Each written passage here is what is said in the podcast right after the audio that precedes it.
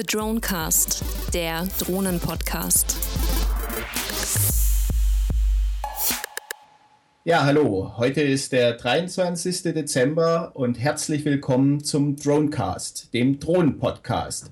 Heute mit der zehnten Ausgabe unseres Podcasts und mit dabei ist wieder. Ja, der Tommy aus Stuttgart. Und ebenfalls dabei der Matthias aus Pforzheim. Und für die zehnte Sendung haben wir uns wieder eine ganze Menge interessanter Themen ausgedacht. Aber zuallererst äh, möchten wir mit der aktuellen Neuigkeit starten, nämlich einem Zwischenfall beim Skislalom-Weltcup mit dem Herrn Hirscher. Matthias, du hast dazu recherchiert. Vielleicht kannst du uns da nähere Informationen dazu geben. Ja, heute Morgen ähm, beim Frühstück habe ich ein bisschen Twitter durchgeschaut, was es so an News gibt und da bin ich fast vom Stuhl gekippt, als ich gesehen habe, dass der Marcel Hirscher gestern am Abend beim Slalom in Italien fast von äh, einem Multicopter, einer Drohne, einer Kameradrohne getroffen wurde. Also in dem Video, das wir natürlich auch in den Show Notes verlinken werden, da sieht man das nochmal deutlich. Das sind ein, zwei Meter, ähm, wo der Copter einfach den Marcel Hirscher da im vollen Lauf verfehlt. Also das hätte tatsächlich böse, böse enden können und ins Auge gehen. Insofern sind wir wirklich froh, dass da nichts äh, Schlimmeres passiert ist.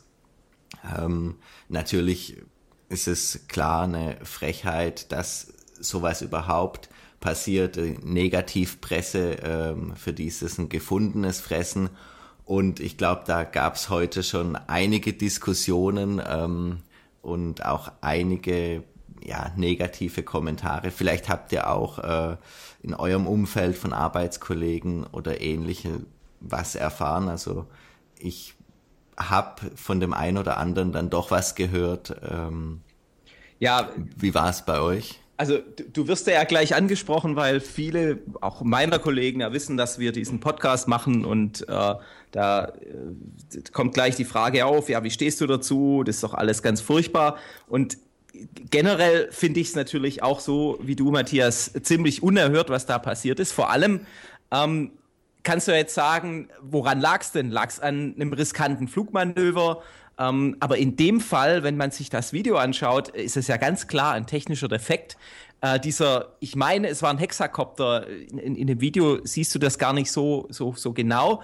Ähm, aber ein, ein größerer äh, Multicopter, der ja auch eine, eine Fernsehkamera trägt, der ist ja wirklich aus dem Himmel gestürzt, ja, nahezu senkrecht ganz knapp neben dem Skirennläufer eingeschlagen. Also eben nicht nur, dass er so vor dem schwebt und irgendwie der Pilot da einen, einen Mist gebaut hat, sondern nein, da, da lag ja ein technischer Defekt vor und das Ding ist einfach senkrecht aus dem Himmel gestürzt und ähm, unerhört an der Sache natürlich, weil äh, das, das kann ganz massive Folgen haben. Ähm, Matthias, wir haben kurz ja auch im Vorfeld nochmal drüber gesprochen.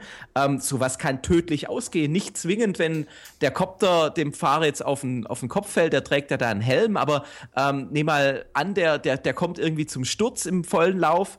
Also hochgradig dramatisch und das eigentlich Dramatische ist, dass es live bei laufender Fernsehkamera vor einem ich weiß nicht, ob es ein Millionenpublikum war, aber doch einem großen Fernsehpublikum äh, beim Skiweltcup passiert ist. Und das heizt die ganze Diskussion, die wir dieses Jahr natürlich immens hatten, äh, nochmal zusätzlich an. Und ähm, ja, da, da, da werden Konsequenzen folgen. Ähm, ich glaube, da, da ist ja auch schon vom Skiweltcup eine, Kon äh, eine, eine Konsequenz angedroht worden, oder? Ja, also der österreichische Skiverband oder ich glaube sogar der internationale Skiverband hat es jetzt komplett untersagt, auf ähm, Weltcup-Rennen mit Multikoptern unterwegs zu sein. Das heißt, wir werden, äh, haben es bisher nicht gesehen, werden zukünftig sicherlich auch keine Bilder ähm, aus der Vogelperspektive da erhalten. Ähm, wisst ihr denn darüber Bescheid, wie die Regularien jetzt bis heute oder bis zu diesem Zwischenfall noch äh, gelautet haben, jetzt speziell auch in Italien? Also in Italien war der Einsatz bislang eigentlich kein Problem. Ähm, sogar explizit jetzt für das Sportereignis auch erlaubt. Ähm, dazu wurde eine entsprechende Prüfung vorgenommen. So ähm, ist es entsprechenden Artikel zu entnehmen. Für den Piloten eine Prüfung, eine Fluglizenz. Ähm, eine Überprüfung, genau, ob der Pilot äh, geeignet ist, den Kopter zu steuern. Diese lag wohl vor. Insofern hat auch äh, der Verband oder der Skiverband hier die Genehmigung erteilt, weil eben ja ein Vorfall wie der bis dato noch gar nicht äh, stattgefunden hat, zum Glück. Interessant wird es wahrscheinlich auch sein, ähm, dann mal ein bisschen tiefer zu recherchieren, was da final passiert ist. Ich nehme mal an, in den großen Leitmedien wirst du jetzt zu dem eigentlichen Absturzgrund nichts finden. Aber ähm, Tatsache war ja, dass äh, da dann irgendein Flugsystem ausgefallen ist. Äh, wenn man das Video sich nochmal anschaut und die Fotos auch auf Twitter anschaut, dann, ähm, dann, dann steht der ja über Kopf, äh, der Multicopter. Also der ist wirklich irgendwie geflippt während, während des Fluges. Und da wird halt auch nochmal eine Diskussion aufkommen, was die Flugsicherheit als solche angeht, und zwar die, die Flugstabilität. Ähm, wir haben da auch mal ein bisschen drüber gesprochen in einer der letzten Sendungen, ähm, dass die Redundanz der Avionik, also der Elektronik, die die ganze Fluglage steuert, ähm, die Stabilität des Systems steuert, ähm, redundant, also doppelt abgesichert ausgelegt werden kann. Frank, du bist ja Luftfahrtexperte ähm, und weißt ja, dass in der manntragenden Luftfahrt äh, solche redundanten Systeme zwingend erforderlich sind, oder? Ja, natürlich. Also das ist eine der äh, wirklich wichtigen und zwingenden Voraussetzungen, äh, wenn es darum geht, in der manntragenden Luftfahrt äh, die Sicherheit herzustellen, dass Systeme manchmal sogar doppelt, äh, zum Teil, wenn es um Flugkontrollsysteme angeht, dann sogar vierfach redundant, also in vierfacher Ausprägung vorhanden sind, sodass beim Ausfall eines einzelnen Systems dann entweder das eine Ersatzsystem oder zum Teil dann eben noch äh, drei weitere voll funktionsfähige Systeme vorhanden sind, die die Funktion übernehmen. Insofern der Ausfall des äh, Primärsystems keine dramatischen Auswirkungen hat. Ich, ich will jetzt auch nicht allzu sehr in diese Technik ähm, abdriften. Ähm, wir werden das Thema mit Sicherheit auch nochmal streifen. Ähm, aber wir, also die, die Firma Ascending Technologies, die in Deutschland ja, nehmen wir es mal, semi-professionelle bis professionelle Multicopter anbietet, auch insbesondere für den, für den Kameratransport beispielsweise, ähm, die haben ja ich glaube sogar als eine der ganz wenigen kommerziellen Anbieter äh, ein solches redundantes System heute schon im Einsatz. Das heißt, der, der Autopilot, die ganzen Sensoren äh, sind alle mindestens doppelt vorhanden und wenn ein Computer ein, ein, äh, so, ein, so ein Flugcontroller ausfällt, dann greift automatisch der, der, der zweite ein. Und ich kann mir nur vorstellen, dass für solche Anwendungen, auch Live-Übertragungen, Fernseheinsätze, ähm, dann mindestens mal eine solche technische Voraussetzung dann, dann, dann, dann Pflicht werden wird. Oder auch Fallschirmsysteme. Wir hatten diese Themen auch in einer der letzten Sendungen nochmal angesprochen. Äh, selbstauslösende Fallschirmsysteme, die zwar dann einen Absturz zwingend nicht vermeiden, können aber äh, die, die äh, ja, Geschwindigkeit, die, die Sinkgeschwindigkeit dann deu doch deutlich reduzieren können. Und äh, nochmal, ich unterstelle, dass mit diesem Vorfall jetzt mal noch diese ganze Debatte so richtig angeheizt wird. Und natürlich auch, Frank, du hast ja gefragt in Richtung Regularien ähm, da auch nochmal ähm, ganz besonders drauf geschaut wird, wie jetzt sich die, die öffentlichen Behörden an der Stelle verhalten, wenn es auch um nicht nur den kommerziellen Einsatz, sondern generell auch wiederum den privaten Einsatz von, von Multikoptern und Fluggeräten äh, geht. Ja, genau, du hattest es gerade angesprochen, Regularien. Ähm, bleiben wir nochmal vielleicht doch kurz bei dem technischen Teil der Sache. Ähm, es ist ja so, wenn du jetzt von äh, redundanten Systemen sprichst, dann äh, müssen diese redundanten Systeme auch äh, mit einer intelligenten Software miteinander verlinkt werden, sodass ein System, wenn es denn ausfällt, dem anderen auch mitteilt, dass es ausgefallen ist oder das andere System aufgrund der äh, eigenen Sensordaten, die es eben auswertet, erkennt, dass das eine Primärsystem ausgefallen ist. Und ähm, das Ganze wird insofern heikel, als die, dass diese Algorithmen, die dazu notwendig sind, vielleicht nicht immer sehr trivial sind oder zumindest einer gesetzlichen Überprüfung bedürfen, die dann sagen, dass die Software, die darauf läuft, denn auch funktioniert und den geltenden Regularien entsprechen. Also sind wir wieder im Bereich, wer kann sich das dann leisten, wer möchte sich das leisten, in welchem Einsatzfeld wird das dann funktionieren. Theoretisch lässt sich das heute auch im Hobbybereich äh, durchführen. Die Algorithmen sind sicher nicht so kompliziert, dass, dass es dazu äh, nicht genügend Quellen gibt oder genügend ähm, ja, findige Köpfe, die diese Technik herstellen können. Nur wer reguliert oder wer lizenziert diese äh, redundanten Systeme nach welchen Grundlagen? Und äh, ich denke, da fehlt einfach noch vom Gesetzgeber die, die Klatte, die festlegt, was wie zu erbringen ist als Nachweis, dass ein System als anerkanntes System auch in, äh, ja, sagen wir mal, brisanten Situationen genutzt werden darf. Ich denke, ähm, zumindest wäre das mein Ansatz, einfach mal eine pragmatische Lösung mit dem Fallschirm zu finden. Wenn man das beispielsweise per Gesetz oder per anderer Beschluss durchbringen könnte, dann ist an der Stelle schon mal viel geholfen. Die redundanten Systeme sind aus meiner Sicht dann irgendwie ein zweiter oder dritter Schritt. In die Richtung muss man gehen, sollte man gehen, aber ein Großteil der Sicherheit ist aus meiner Sicht einfach auch schon mit einem Fallschirm beispielsweise getan.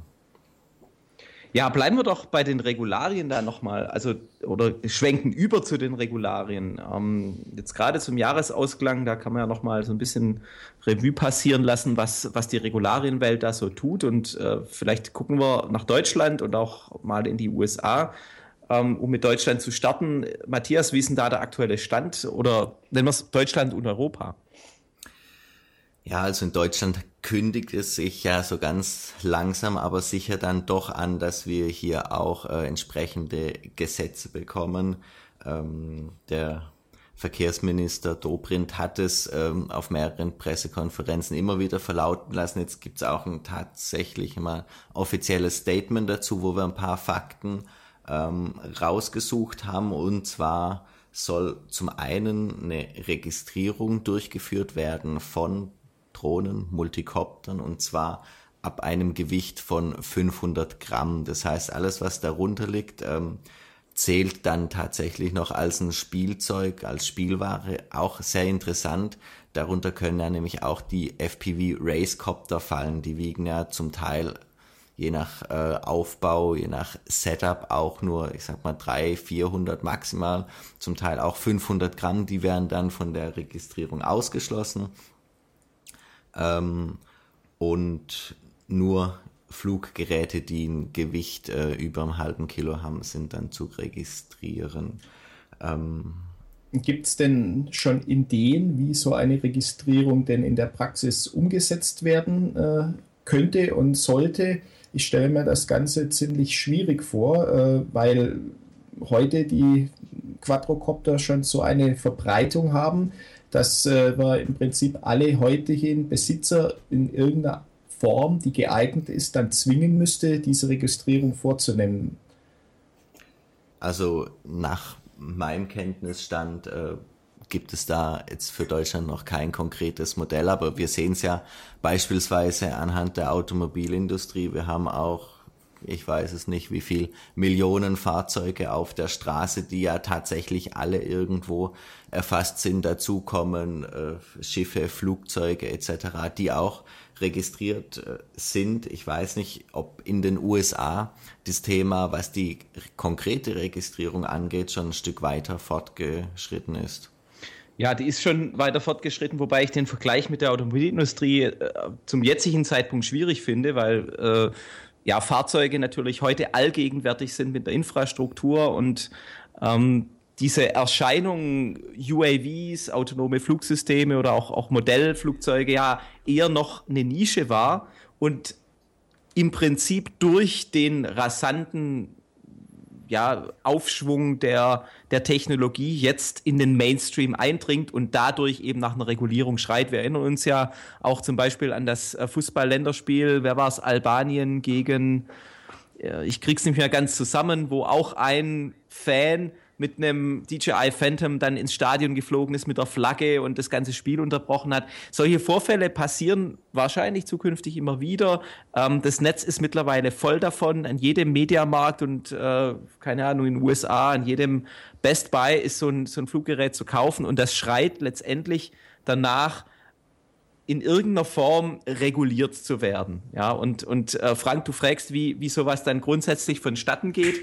Ähm, in den USA ist jetzt am, ich meine, 21., also vor zwei Tagen, die Pflicht erlassen worden, jedes ab dem 21.12. gekaufte Fluggerät, das fernsteuerbar ist, und, und das, muss, das muss man sich jetzt wirklich mal auf der Zunge zergehen lassen, ähm, also auch an, an Modellsegler, irgendein Foamy, der schwerer ist als 250 Gramm, und 250 Gramm ist, ist wirklich nichts, nichts. das ist extrem leicht, muss zwingend registriert werden. Wer es nicht tut, ja, dem, dem drohen Strafen. Die sind alle noch nicht genau beschrieben, aber so wie wir den US-Gesetzgeber kennen, äh, macht er da keine halben Sachen. Und ähm, ich wollte ich wollte gerade sagen, der macht keine Gefangenen, aber in dem Fall macht er vielleicht sogar Gefangene, weil ähm, also ich finde es ein extrem hartes und rigoroses Durchgreifen diese Regularien jetzt wirklich ähm, in Kraft zu setzen. Äh, wir wissen aber auch, dass zum Beispiel nach dem White House Incident, also in diesem Jahr wurde ja mal, ich glaube es war Anfang diesen Jahres, ein äh, DJI Phantom im Garten des Weißen Hauses gefunden. Der, der US-Präsident hat sogar dazu noch ein Statement gegeben und äh, jetzt können wir alle ausma uns ausmalen, dass der Druck auch von der politischen Seite in den USA so hoch ist, dass eben auch so rigoros durchgegriffen wird. Lange Rede, kurzer Sinn. Alle Fluggeräte, die zwischen 250 Gramm und 25 Kilogramm sind, müssen registriert werden.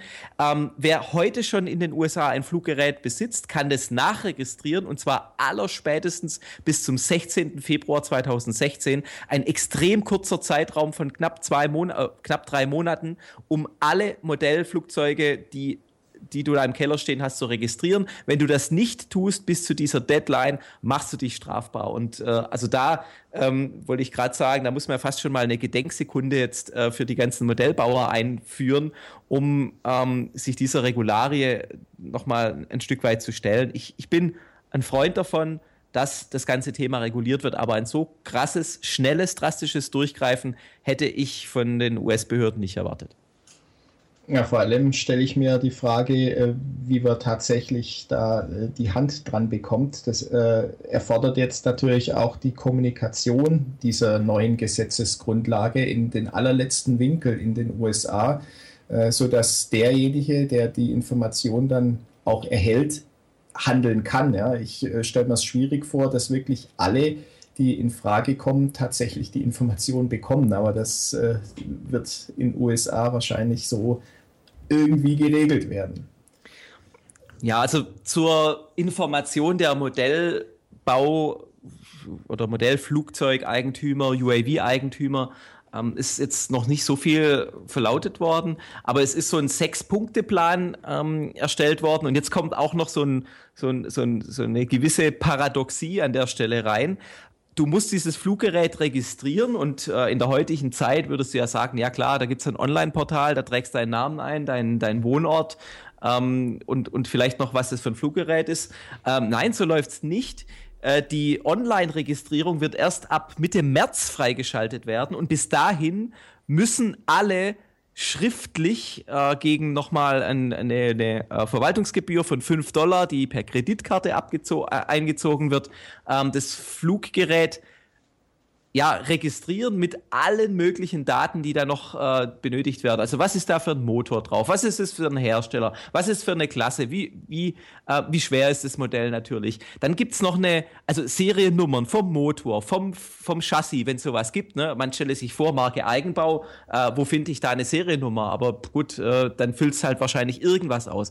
Aber da werden äh, Größenordnung 15 verschiedene ja, Kriterien erstmal erfasst. Du musst auch ähm, irgendeine eine, eine Adresse haben. Jetzt weiß ich nicht, wie viele US-Landstreicher auch Drohnen besitzen, aber grundsätzlich wird es das zukünftig halt eben nicht mehr geben. Du musst einen äh, US-Wohnsitz angeben ähm, und dann wird das alles schön erstmal manuell erfasst und äh, ich hatte mir Matthias im Vorfeld auch noch mal kurz drüber gewitzelt. Das klingt ja extrem wieder nach einer Arbeitsbeschaffungsmaßnahme, wenn das Online-Portal noch nicht da ist. Man stelle sich vor, ähm, jetzt alle Modellflugbesitzer registrieren sich innerhalb dieser, dieser drei Monate mit, mit Papier, ja, und schicken das zu irgendeiner Behörde.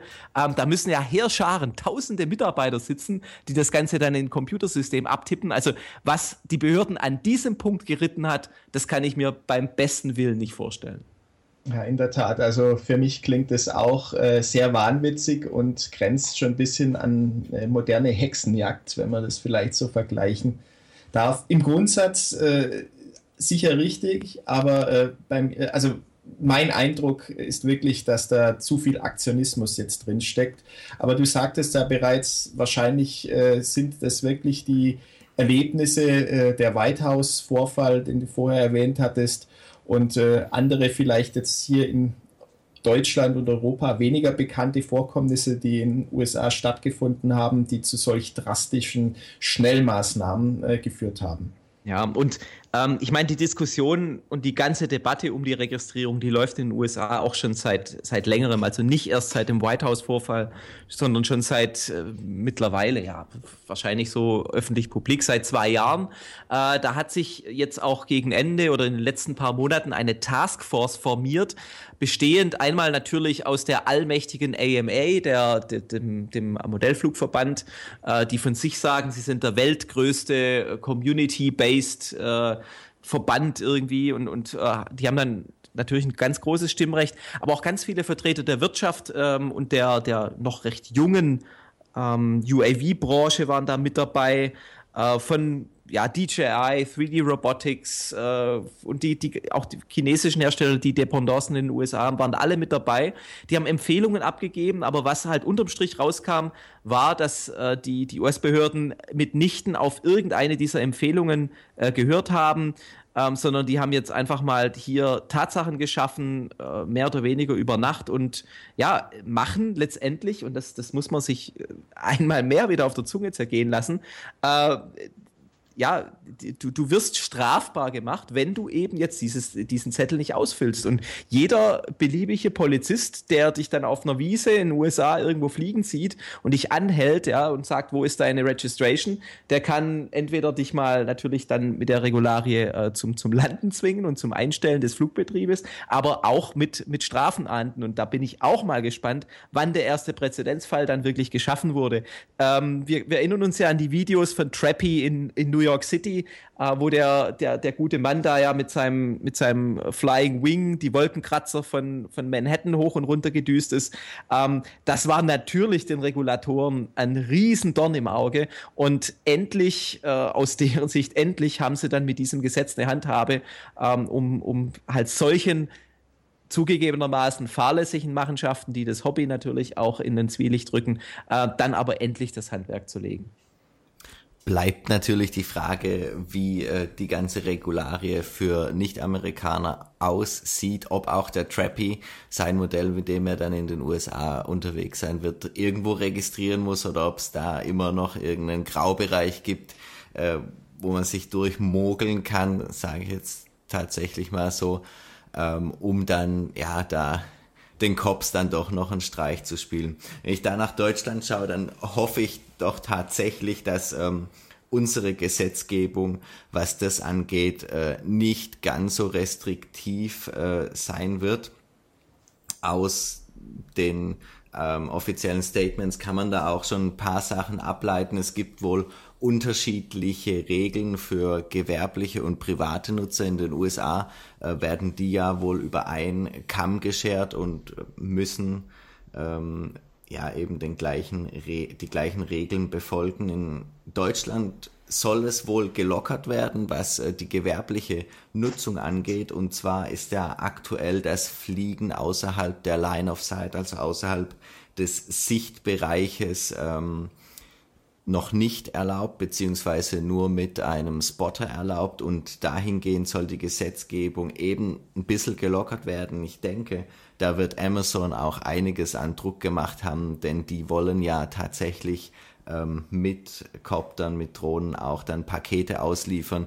Wenn das nur ähm, im sichtbaren Bereich des Piloten stattfinden würde, dann hätte Amazon da ein echtes Problem. Das heißt, ähm, vielleicht geht da die Gesetzgebung oder wahrscheinlich wird die Gesetzgebung darauf eingehen und diese Regelung dann doch etwas äh, zugunsten Amazon und auch natürlich zugunsten anderer gewerblicher Nutzer lockern.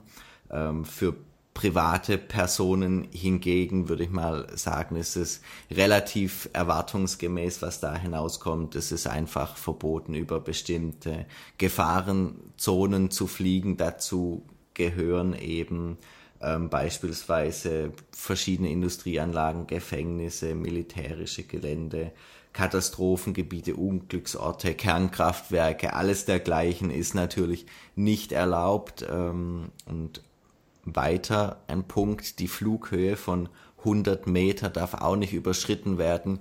Ich denke, für Multicopterpiloten ist das schon ein Manko, wenn du irgendwo bist, um Luftaufnahmen zu machen und jetzt nicht allzu hoch aufsteigen kannst wie es für beispielsweise jetzt reine Segler oder Segelpiloten aussieht, ob die jetzt auch ähm, hier von der reinen Drohnenregistrierung betroffen sind, das ist nochmal eine ganz andere Frage. Aber wenn das der Fall ist, dann ähm, wird da auch der Modellbauverband, ich meine, die sind ja auch schon zum Teil auf die Barrikaden gegangen, die werden da sicherlich nochmal ähm, einiges nachlegen und versuchen da auch ja, die Interessen der klassischen Modellbaugilde durchzusetzen.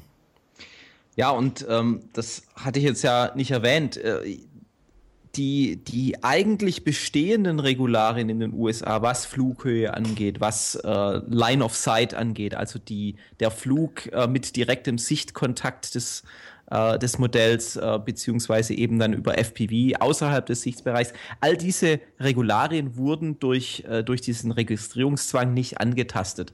Die bleiben erstmal ähm, unverändert und, und dieser Registrierungszwang war nach meinem Verständnis jetzt eben der Auftakt und zwar auch der, der, der der dem politischen Handlungsdruck geschuldet war, jetzt zu signalisieren, wir tun was. Und ähm, jetzt äh, kann ich da wieder so ein bisschen klischeehaft äh, schon abdriften und sagen, die USA macht's, wie sie es natürlich immer macht. Ja, wir registrieren jetzt mal alles, wir sammeln mal Daten. Ja, so nach dem Motto, ähm, alles, was da oben irgendwie fliegt und alles, was du mit diesem Fluggerät machst, das haben wir in unseren Datenbanken erstmal gespeichert and you are being watched with every step. Ja, bisschen übertrieben formuliert, aber so, so beginnt das Ganze mal und ich bin ganz sicher, dass ähm, die, die, die Regularien, was jetzt den eigentlichen Flugbetrieb angeht, sukzessive folgen werden. Die Höhen werden da noch äh, reguliert. Vielleicht kommen auch solche Systeme, wie es Frank eingangs beschrieben hat, als Pflichtsysteme noch mit dazu, dass du zum Beispiel irgendwelche ähm, ja, so, so, so Funksignale aussendest, irgendwelche Radarsignale aussendest, die ähm, die dann getrackt werden können wieder von den Behörden, dass auch ganz klar ist, äh, wo sich welches Flieg Flugobjekt äh, befindet und dass dann solche technischen Voraussetzungen irgendwann wiederum auch Pflicht werden.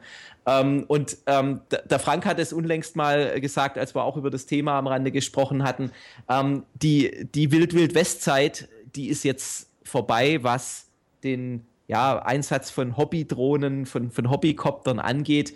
Ähm, am Ende will ich es jetzt gar nicht äh, so verteufeln und sagen, das war, ist, ist die Schuld all derer, die da ähm, irgendeinen Mist gebaut haben. Wahrscheinlich ist es einfach ein ganz normaler Automatismus, ähm, der, der in der zivilisierten Welt immer stattfindet, wenn, wenn ein System in irgendeiner Form ja, erfolgreich wird und einen großen Markt findet, dann ähm, muss natürlich geschaut werden, dass äh, diese Systeme reguliert werden und zweifelsohne ja, jetzt kann man, kann man da auch wieder spekulieren, aber mich wundert schon fast, dass ähm, in den Händen von Verbrechern, und da meine ich jetzt wirklich die richtig bösen Jungs, ähm, mit solchen Flugsystemen da noch vergleichsweise wenig passiert ist, beziehungsweise ist mir kein, kein wirklicher Vorfall bekannt, der, ähm, der jetzt äh, dann wirklich diesen ganz, ganz finsteren Einsatzbereich von ja, Hobby-Flugsystemen in irgendeiner Form nochmal ähm, bestätigt hätte. Und, und dann werden natürlich die Rufe nach einer ganz harten, rigorosen Regulierung noch viel, viel lauter.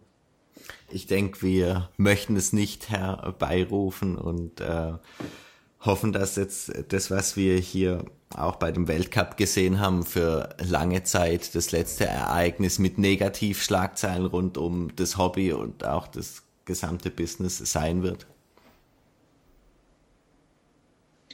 Ja, vielleicht äh, nehmen wir das als Aufhänger, um äh, was Positives über die Drohnen äh, zu berichten. Und zwar, äh, wir hatten vorher schon mal kurz Amazon Prime Air angesprochen. Da gibt es jetzt eine zweite Version, eine zweite Ausgabe des Fluggeräts. Amazon hat mittlerweile von einem ja, Multicopter-Gerät äh, abgeschwenkt oder ist abgeschwenkt hin zu einem senkrecht startenden ähm, Fluggerät, was, äh, wenn es dann mal in der Luft ist, äh, sich die Tragflächen zunutze macht. Somit erhofft man sich wohl Reichweitenvorteile. Also es ist eine Kombination aus Multicopter äh, mit einem Flächenflugzeug.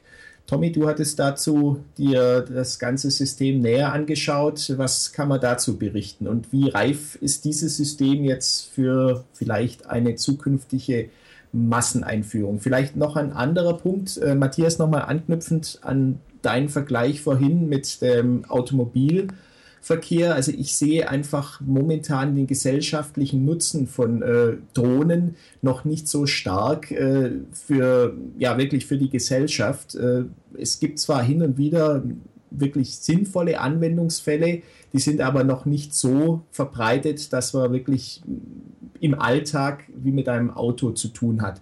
Ähm, mit Amazon Prime Air oder auch der Konkurrenz von Google könnte sich das vielleicht ändern. Ja, näher, näher angeschaut, ähm, eben nur so gut, wie es die, die Medienwelt hergab. Also ich habe äh, mich da natürlich auch auf öffentliche Quellen äh, bezogen und letztendlich konnte es jeder Copter, Drohneninteressierte auch live mitverfolgen. Ähm, es wurde ganz schön inszeniert, diese, diese Ende November, diese, diese Bekanntgabe der nächsten Generation von Amazon Prime Air, also des Gesamtsystems Amazon Prime Air. Das ist ja ähm, als Gesamtsystem so gedacht, dass da die gesamte Logistik von Amazon, äh, der Bestellprozess äh, als, als nahtloses Kundenerlebnis dann stattfindet. Und die Drohne ist ein äh, natürlich äh, sehr, sehr wichtiger Bestandteil, ähm, der dann dieses, dieses Kundenerlebnis am Ende perfektioniert. dass ähm, das, das Kundenversprechen von Amazon Prime Air gleich zu Beginn, als es vor ja, anderthalb, zwei Jahren schon mal genannt wurde, war ja, dass innerhalb von 30 Minuten nach der Bestellung die Ware direkt zu dir nach Hause geliefert wird. Ähm, auch von diesem Markenversprechen oder von diesem, von diesem Kundenversprechen ist Amazon nicht abgerückt. Ähm, und sie haben jetzt eben, wie du es schon beschrieben hast, ein neues System vorgestellt, das ähm, die Vorteile von ähm, Multicoptern, und da widerspreche ich dir, es ist schon auch ein Multicopter. Ähm, also dieses Fluggerät hat nach wie vor ähm, Propeller, und zwar vier, die vertikal angeordnet sind, um das, das Flugobjekt in ganz klassischer Quadrocopter-Manier äh, senkrecht starten zu lassen. Der Profi spricht da von VTOL, äh, Vertical Takeoff and Land System. Ähm, und es hat einen fünften Propeller am Seitenleitwerk. Das ist so in Seitenleitwerk integriert. Wir werden die Bilder natürlich wieder verlinken, äh, wer es noch nicht gesehen hat. Ähm, und wenn das System dann eine gewisse Höhe erreicht hat, dann startet der, der, der fünfte Propeller, der horizontal angeordnet ist und eben eine, eine Längsbeschleunigung dann durchführt, sodass das Fluggerät äh, sukzessive in einen Gleitflug übergeht und dann natürlich energetisch um einiges günstiger unterwegs ist, als wenn der Multicopter nur über die, die ja, vertikal angeordneten äh, Propeller dann trägt. So, so viel mal zur Technik. Ähm, ergänzend dazu war in der Presse zu verlauten, ja, es sind Sense and Avoid Systeme und, und natürlich alles nochmal viel advanceder ähm, eingeführt worden. Was ich interessant finde, ähm, das, der, erste Multicopter, ich meine, am Anfang war es ein Hexacopter oder ein Octocopter bei Amazon Prime Air, der sah wirklich noch so ein bisschen nach Konrad-Elektronik aus oder fast schon nach Baumarkt. Da wurden so Standard-Aluminiumprofile verwendet und irgendwelche Standard- äh. Ähm, jetzt, jetzt hat das Ganze schon ein bisschen einen ein, ein Purpose-Design-Touch. Also es ist nicht mehr so wirklich äh, kurz zusammengezimmert, sondern eben durch diese Tragflächen ähm, hat es einfach ein, ein, ein, ein klareres Design. Ähm, auch die Farbgebung ist schon klarer. Da, da wurde wahrscheinlich irgendeine Marketingabteilung angestrengt, die sich da das Logo und, und das, die Farbgebung für die Marke Amazon Prime Air schon mal ein bisschen ähm, besser ja, zu Gemüte geführt hat. Ähm, und trotzdem bleibt für mich, wenn ich das Modell mir so anschaue, noch der Touch da und das Gefühl da, ja, irgendwie äh, ist es doch noch irgendwie so mit Graupner-Komponenten, was so das Fahrwerk angeht und irgendwelchen kleinen Standard-Servos ähm, zusammengebaut. Ähm, Jetzt kann man sagen, ja klar, warum auch nicht? Ja, das sind verfügbare Komponenten, das funktioniert alles. Ähm, aber ganz ehrlich, meine persönliche Erwartung war, dass wenn Amazon dann den nächsten Schritt geht, da irgendwie noch mal mehr passiert. Also ich war unterm Strich natürlich von dieser, von dieser Vertical Takeoff and Land Geschichte und dann dem Gleitflug ähm, schon überzeugt und sagt, das ist ein konsequenter, richtiger Schritt. Aber so final, was, was die, die eigentliche Ausführung angeht, gerade bei so einem Konzern wie Amazon, wo, wo Kapital grundsätzlich vorhanden ist, ähm, dann doch wieder nur so ein, naja, jetzt so einen Zwischenschritt mal anzukündigen, davon war ich dann am Ende doch ein bisschen enttäuscht. Das heißt, du glaubst, das wird noch, noch, noch nicht die, das Ende der ganzen Geschichte sein, sondern könnte vielleicht auch zur Ablenkung der Konkurrenz eventuell nur dienen. Ja, Ablenkung, also ich meine, es ist keine Eintagsfliege mehr. Wir hatten da ja auch schon immer wieder drüber diskutiert, ja, ist es jetzt nur ein Marketing-Stunt, um einfach wieder mal präsent zu sein mit der Marke. Ähm, jetzt kannst du sagen, klar, es ist halt die Fortführung des Marketing-Stunts. Ähm, ich bin der Überzeugung, ich gebe dir recht, ja, es ist heute noch nicht alltagsfähig, äh, gesellschaftsfähig in, in breitem Zuge, aber ähm, allein durch das Vorhandensein dieses Themas äh, Flugsysteme, Drohnen im, im Alltag und es ist voll im Alltag angekommen mit dem Vorhandensein von Firmen wie DJI. An jeder Ecke kannst du dir solche Dinger kaufen und äh, jede Wette gibt es da draußen ganz viele ja, begeisterte Technikfreunde, die sagen, ja, ich, ich fliege so ein Ding ja privat und jetzt will ich mal sehen, wie Amazon sowas macht. Ja, ich, ich, ich registriere mich da, Early Adopter, komm, ich bestelle da, egal was. Und wenn es 5 Euro oder 10 Euro Aufpreis kostet, ähm, ich probiere es aus und, und Amazon, ich bin der Überzeugung, wird das zur Marktreife führen. Die Frage ist natürlich, wann, unter welchen regulativen Voraussetzungen, aber die werden da massiv pushen und äh, das System, das sie jetzt vorgestellt haben, war mit Sicherheit noch nicht das Ende der Fahnenstange ich denke, da muss man natürlich auch die Frage aufwerfen, was die Ende der Fahnenstange ist. Und äh, wenn ich nochmal den Vergleich äh, zur Automobilindustrie ziehe, auch wenn der äh, vielleicht jetzt hier etwas hinkt, auch dort werden ständig neue Modelle entwickelt und wir entwickeln uns ja ständig weiter. Insofern finde ich das, was Amazon jetzt hier auf den Markt gebracht hat, äh, eine super Sache. Das ist eine pragmatische Lösung, das hybride Modell, das wird einfach äh, kommen. Das haben wir früher in der Sendung auch schon mal angekündigt, als wir auch über das Project Wing von Google gesprochen haben. Das sieht für mich eher noch äh, ein bisschen nach dem Baukastenprinzip aus. Ähm, und da finde ich das Modell von Amazon schon sehr professionell und auch äh, wie es von Amazon inszeniert wird, ist einfach für mich ein gelungenes Konzept und ähm, gerade im Hinblick auf den Kampf oder ja, um den Wettlauf, wer wird nun das erste Unternehmen sein? Ist es Google, ist es Amazon, ist es vielleicht die Schweizer, französische Post oder DHL, die ja auch an dem Thema dran sind?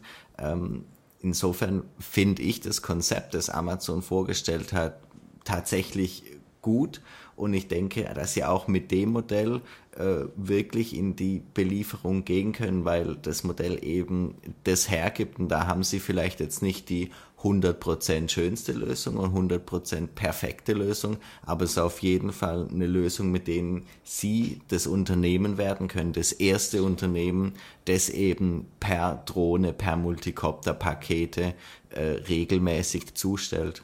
Ich stimme dir zu, Matthias, dass äh, das vorgestellte System mit Sicherheit kundenfähig ist und belieferungsfähig ist, also rein, rein von der Elektronik und, und von der technischen Ausführung, da müssen wir gar nicht mehr drüber sprechen. Das, äh, das ist keine Rocket Science, was sie da zeigen.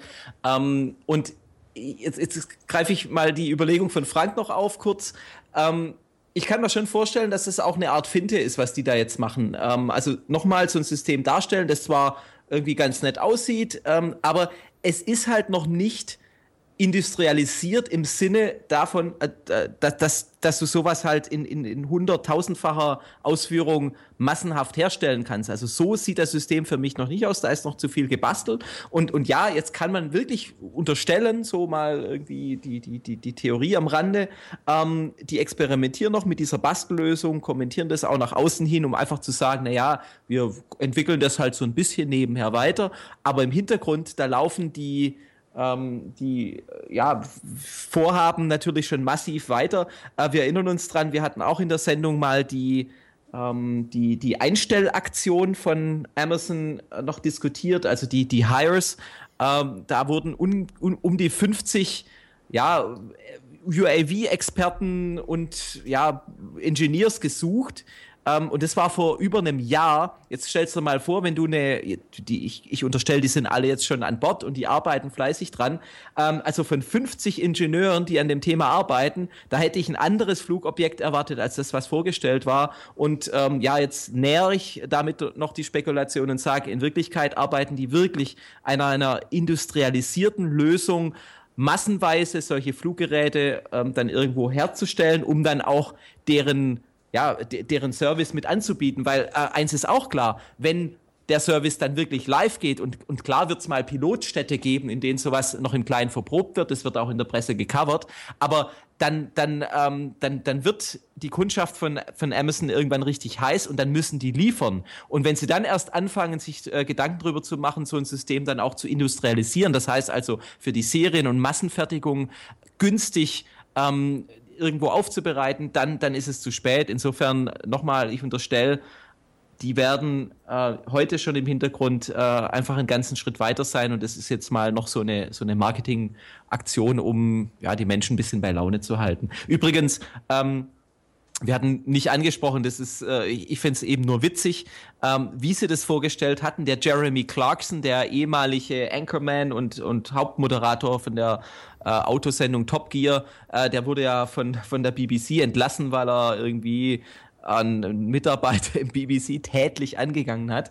Und der wurde jetzt für, von Amazon eingestellt äh, mit einem vollen Vertrag für ja, da, da gehen auch die Spekulationen auseinander, aber mehrere Millionen Dollar im Jahr. Und er hatte den ersten Auftritt bei Amazon eben mit der Ankündigung von dem Amazon Prime Air Video, so in seiner unnachahmlichen Jeremy Clarkson Art. Man kann ihn mögen oder auch nicht mögen, ähm, aber ich glaube, er hat da richtig Spaß dran und es ist natürlich auch nochmal ein weiterer sehr cooler Marketing-Move von, von Amazon.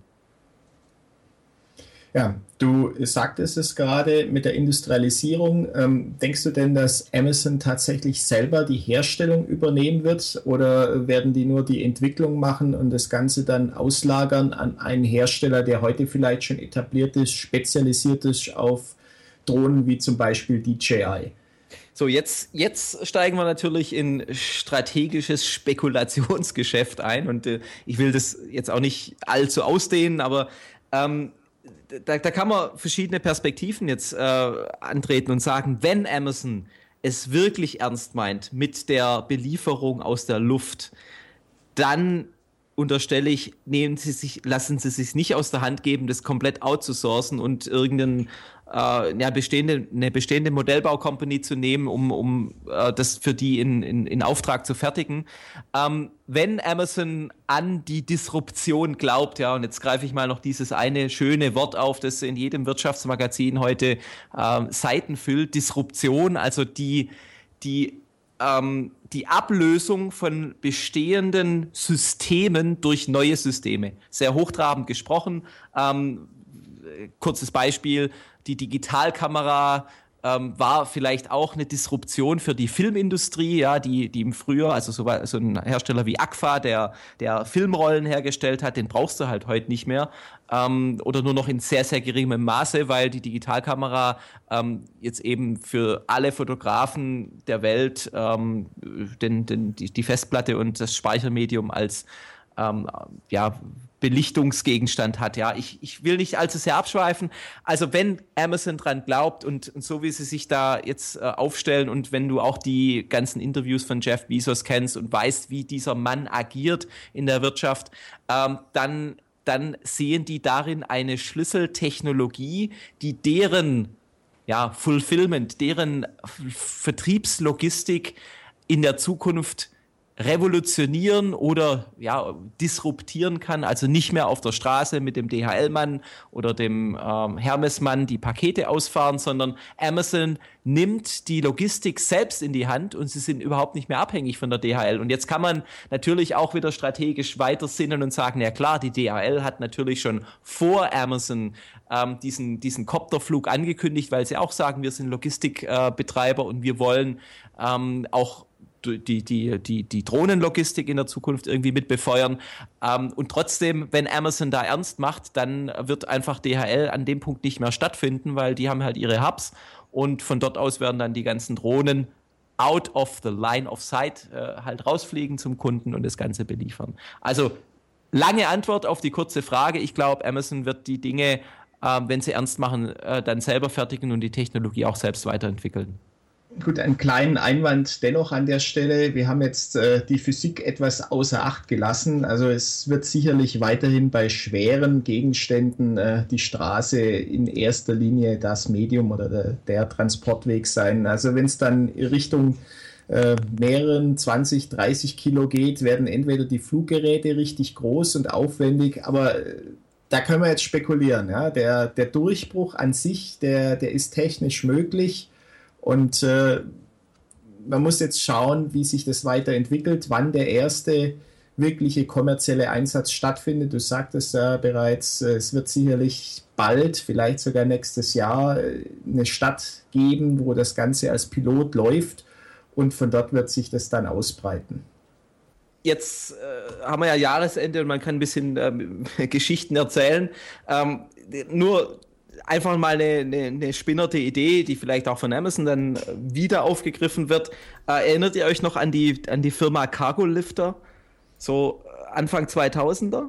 Ja, das ist mittlerweile ist ein äh, Freizeitpark beziehungsweise ein Centerpark, der in der Halle stattfindet. Ja, also, also sprich ein großes Freibau oder Hallenbad, das also daraus die, wurde. Auf dem Firmengelände, der und, und da steht eine große Halle, auf der Blimps, also äh, Zeppelin-artige, heliumgefüllte Ballons gefertigt werden sollten, die extrem schwere Gegenstände interkontinental ähm, verschiffen äh, oder halt äh, durch die Luft, ja, übers Luftschiff. Äh, ich glaube, da spricht man noch von Verschiffen. Ähm, das war eine Zeit äh, des neuen Marktes, so Anfang der 2000er, und die Company wurde mit extrem viel Kapital bedacht ähm, aber das Konzept war nicht ausgereift, die Technik war also äh, nicht ausgereift. Ähm, da, da, da wurde einfach diese, diese Investitionsblase auch mit Cargo Lifter befüttert und nachdem der neue Markt zusammengebrochen ist, äh, ging es mit Cargo Lifter auch bergab. Aber ähm, der Transport von, von schweren Gütern ähm, und jetzt sage ich mal, die, die Autonomie dieser Systeme ähm, sind ja heute, ist ja heute schon bestätigt. Ähm, was, was, spricht dagegen, tatsächlich vielleicht wieder so, so ein Blimp oder irgend so ein, so ein ähm, so ein Luftschiff zu bauen. Ähm, jetzt mit, mit Multikoptern können sie es, mit, mit Flächenmodellen können sie es. Ähm, und wenn es dann schwerere Güter sind, dann dauert der Transport vielleicht ein bisschen länger, aber dann fliegen halt die Zeppeline da rum. Und ähm, die, das Stichwort Sicherheit ist da auch nochmal ein anderes, weil ja, also die sind halt deutlich äh, sicherer und eben eigenstabil. Also wenn ein Motor ausfällt, dann fliegt das Ding trotzdem noch weiter. Also Spekulation, sei mal dahingestellt, aber ähm, ich glaube, Amazon lässt sich von äh, dem Gewicht und auch von dem Einsatzradius deren Flugsysteme äh, heute nicht aufhalten. Äh, was die Batterie angeht beispielsweise, geht man ja davon aus, dass die Ka Batteriekapazität pro Jahr um 5% zunimmt. Ähm, da braucht es vielleicht auch nochmal einen technologischen Sprung, dass da ähm, dann um einiges mehr geht und die Reichweite dann, dann höher wird. Ähm, also ich bin der Meinung, dass, dass Amazon da heute sich nicht so sehr beeindrucken lässt. Absolut äh, abschließend noch eine Zahl. Jeff Bezos sagte ja, dass 87 Prozent der Amazon-Belieferungen kleiner 2,3 Kilo wiegen. Jetzt ist es, ja, 2,3 Kilo ist auch kein Pappenstiel, aber ähm, das zeigt schon auch, dass die genau da den Markt sondieren und äh, sich sehr wohl bewusst sind, was sie da tun. Ich habe eben noch mal die Zahlen rausgesucht, was sie denn planen, welche Nutzlast sie zuladen können. Die bewegt sich genau um den äh, Dreh 2,3 Kilo rum. Also es, äh, sehr gut analysiert von den entsprechenden Business-Analysten, wie der Copter da aufgebaut werden muss oder das hybride Drohnenmodell. Gut, jetzt haben wir einige Zeit über Amazon Prime Air gesprochen. Habt ihr denn sonst noch weitere News? Ja, im Anbetracht der schon fortgeschrittenen Zeit äh, mache ich sehr kurz. Eine Meldung ganz kurz vor Weihnachten von dem äh, Hersteller DJI. DJI hat in Shenzhen, also der südchinesischen Technologiemetropole, ein Flagship Store eröffnet. Auf 800 Quadratmeter können Kunden deren Produkte testen, fliegen, ausprobieren, ähm, erleben und ähm, das zeigt einmal mehr, in welche Richtung auch der Hersteller wie die DJI geht. Der, ähm, der, der Frank Wang, der Gründer von DJI, wird ja schon als der asiatische Steve Jobs gehandelt. Ähm, erstes Flagship Store. Ich bin sehr gespannt, wie die Entwicklung von DJI noch weitergeht, wann das erste Flagship Store in Europa, USA und sonst wo eröffnet und äh, damit weiter zu Matthias. Ja, ich habe auch noch ganz kurz ein Thema und zwar die Sano Drone hatten wir auch schon mal vorgestellt. Ein relativ aussichtsreiches Kickstarter-Projekt äh, hat nun äh, überraschenderweise angekündigt, dass sie pleite sind. Äh, wie es dazu kam, wird nun äh, von einem Journalist aufgeklärt. Ähm, von meiner Seite insofern überraschend, da die Zielfinanzierung weit, weit übertroffen wurde. Ich glaube, die hatten äh, mehrere Millionen, glaube über zwei Millionen britische Pfund eingesammelt und ähm, mehrere tausend äh, Beauftragungen. Eine erste Charge wurde wohl ausgeliefert, die mehr oder weniger gut funktioniert hat. Gibt es im Internet einige Videos zu, wo sich äh, Nutzer auch beschweren. Äh, Finde es schade, dass das Projekt äh, nicht stattgefunden hat oder es ist auch äh, jetzt eben voraussichtlich eingestellt wird. Offen ist natürlich die Frage, was passiert mit all jenen, die ähm, schon investiert sind oder das Geld überwiesen haben, bekommen die was zurück. Ich denke, das wird jetzt mal die Zukunft klären, wie jetzt auch so ein Kickstarter-Projekt ausgehen wird, wenn eben das Ziel nicht erreicht ist. Gut, äh, dann werden wir weiter verfolgen, was da in den Medien zu Seno und zu Kickstarter noch berichtet wird. Für mich ist das eine Sache des Risikokapitalgebens, äh, wenn ich investiere dann äh, heißt das in dem Fall bei Kickstarter nicht automatisch, dass ich auch was geliefert bekomme. Ja, äh, ich denke aber mit den Themen, die wir jetzt heute durchgenommen haben, sind wir zu einem Ende gelangt, was wir uns so vorgenommen haben. Fehlt eigentlich nur noch eins und äh, die Stammzuhörerschaft wird schon wissen, was jetzt kommt. Jetzt ist nämlich das Drohnenbarometer wieder an der Reihe.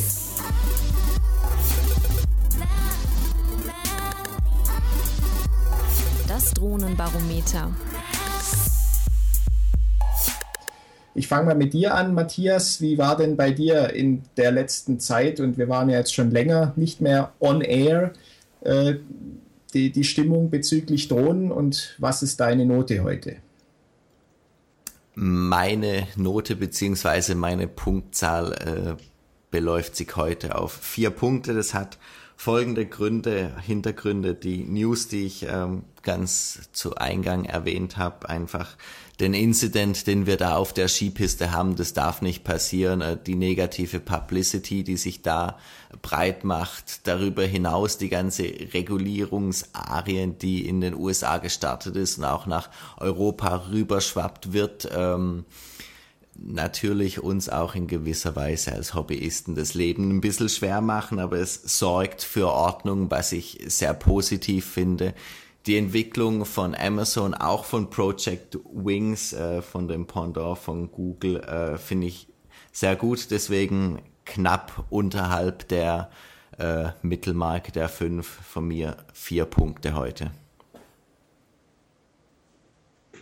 Ja, ich mache weiter. Ähm von mir gibt es heute fünf. Also keine Schulnote 5, sondern 5 Punkte. Und ähm, ja, ich, ich schließe mich da erstmal Matthias Argumentation an, dass da medial jetzt auch mit diesem Absturz äh, das nicht so ganz äh, toll ist, was da läuft, aber möchte es auch noch ein bisschen auf einen persönlichen Bezug bringen. Ich bin einfach viel zu wenig geflogen in der letzten Zeit. Ähm, eigentlich nur noch mit dem Produkt, äh, das war ja auf thedroneshop.de auch verkaufen, mit dem Nano. Ähm, das macht echt Spaß, äh, in die Hosentasche gesteckt und raus aufs Feld und, und ein bisschen rumgeflogen. Aber es ist natürlich nicht das, wenn man dann mit äh, unserem ja, großen Hexakopter dann irgendwie geile Aufnahmen von schönen Schlössern macht und was wir sonst noch so tun. Ähm, also insofern, ich leide ein Stück weit unter Flugmangel, wobei es, es das Dezemberwetter ja hergeben müsste. Nichtsdestotrotz heute eine 5 von mir. Ja, auf der Skala von 1 bis 10, um das nochmal kurz zu erwähnen, gebe ich auch eine 5. Nicht, weil ihr beide auch um den Punkt äh, rum eure Wertung abgegeben habt, sondern weil für mich auch jetzt äh, in den letzten Wochen, die seit dem letzten Dronecast vergangen sind, eigentlich kaum äh, mehr Flugbetrieb auf dem Programm stand. Ich habe mich wesentlich mit anderen Dingen beschäftigt. Die fünf auch deswegen, äh, ich sehe es so, was die Regulierung angeht, äh, finde ich es spannend. Man sieht, es tut sich endlich was. Äh, ich kann nur hoffen, äh, dass es sich in eine richtige Richtung entwick äh, entwickelt. Richtig in dem Sinne meine ich, dass es so liberal bleibt, dass man als Hobbyist auch weiterhin seinem Hobby nachgehen kann, ohne einerseits äh, extra, ich nenne es jetzt mal Strafzoll an den Staat zu entrichten und äh, auch nicht extra in teure Ausrüstung investieren muss, die nur dem Zwecke dient, äh, Regularien zu erfüllen. Ja, daher, wie schon gesagt, äh, von mir die fünf. Ja, dann hätten wir unser Drohnenbarometer mit einer knappen 5 abgeschlossen. Dann möchte ich allen Zuhörern jetzt noch ein schönes und äh, hoffentlich erfolgreiches Jahr 2016 wünschen, mit der Hoffnung, dass es auch in Hinsicht auf Drohnen erfolgreich weitergeht. Und somit Tschüss aus Augsburg. Tschüss aus Pforzheim. Und Tschüss aus Stuttgart. Das war The Dronecast, der Drohnen-Podcast. Die Talkrunde für Informationen, News und Wissenswertes rund um unbemannte Flugsysteme in Hobby und Business. Für weitere Informationen und Feedback zum Podcast besuchen Sie uns auf www.thedronecast.de und folgen Sie uns auf Facebook.